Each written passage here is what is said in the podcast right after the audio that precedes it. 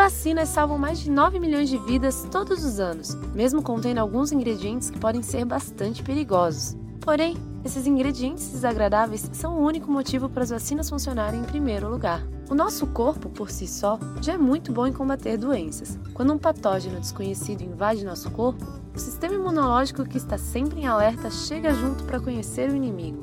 Essas células, em seguida, disparam um alarme químico, transmitindo as informações desse inimigo ao longo da cadeia de comando, desencadeando a produção de anticorpos especialmente direcionados para combater esses invasores. Após a batalha, algumas dessas tropas especialistas ficam por ali. Caso o patógeno resolva retornar, essa defesa consegue montar uma resposta mais rapidamente. No entanto, alguns desses patógenos são tão poderosos que podem sobrecarregar o sistema imunológico antes que ele consiga criar uma defesa. A vacinação, então, permite que a gente treine para essa batalha antes dela realmente acontecer, de modo que o sistema imunológico possa desenvolver e guardar armas especialmente orientadas para cada tipo de inimigo. Mas para isso, é preciso introduzir um pouco desse mesmo inimigo no nosso corpo, porém, é um inimigo já morto ou enfraquecido, criado a partir de uma versão debilitada em laboratório ou desmembrado até obter as partes características e não perigosas. E é aí que entra o formaldeído, também conhecido como formol ou metanal. Ele é um ingrediente essencial em algumas vacinas comuns, como a de tétano e gripe, porque altera a estrutura desses patógenos o suficiente para torná-los inofensivos. Essa reatividade também faz com que ele seja perigoso para nós em grandes doses, mas as vacinas contêm apenas uma pequena fração do mesmo formaldeído que consumimos nos alimentos e que é produzida naturalmente em nossos corpos diariamente.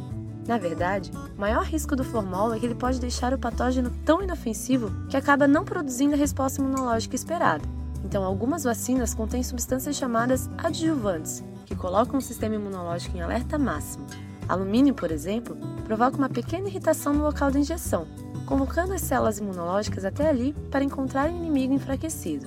E embora muito alumínio possa ser tóxico, nossos corpos são super eficientes para eliminá-lo, mantendo os níveis baixos mesmo após várias injeções. Então, enquanto uma grande exposição ao alumínio e formaldeído e um encontro de frente com um patógeno superpoderoso são definitivamente más ideias, uma mistura controlada criada em laboratório é projetada para nos manter seguros. Existe sempre a chance de uma reação adversa aos ingredientes de uma vacina, mas um cenário muito mais assustador seria deixar a paralisia infantil, o sarampo e outras doenças mortais mostrarem quem é que manda.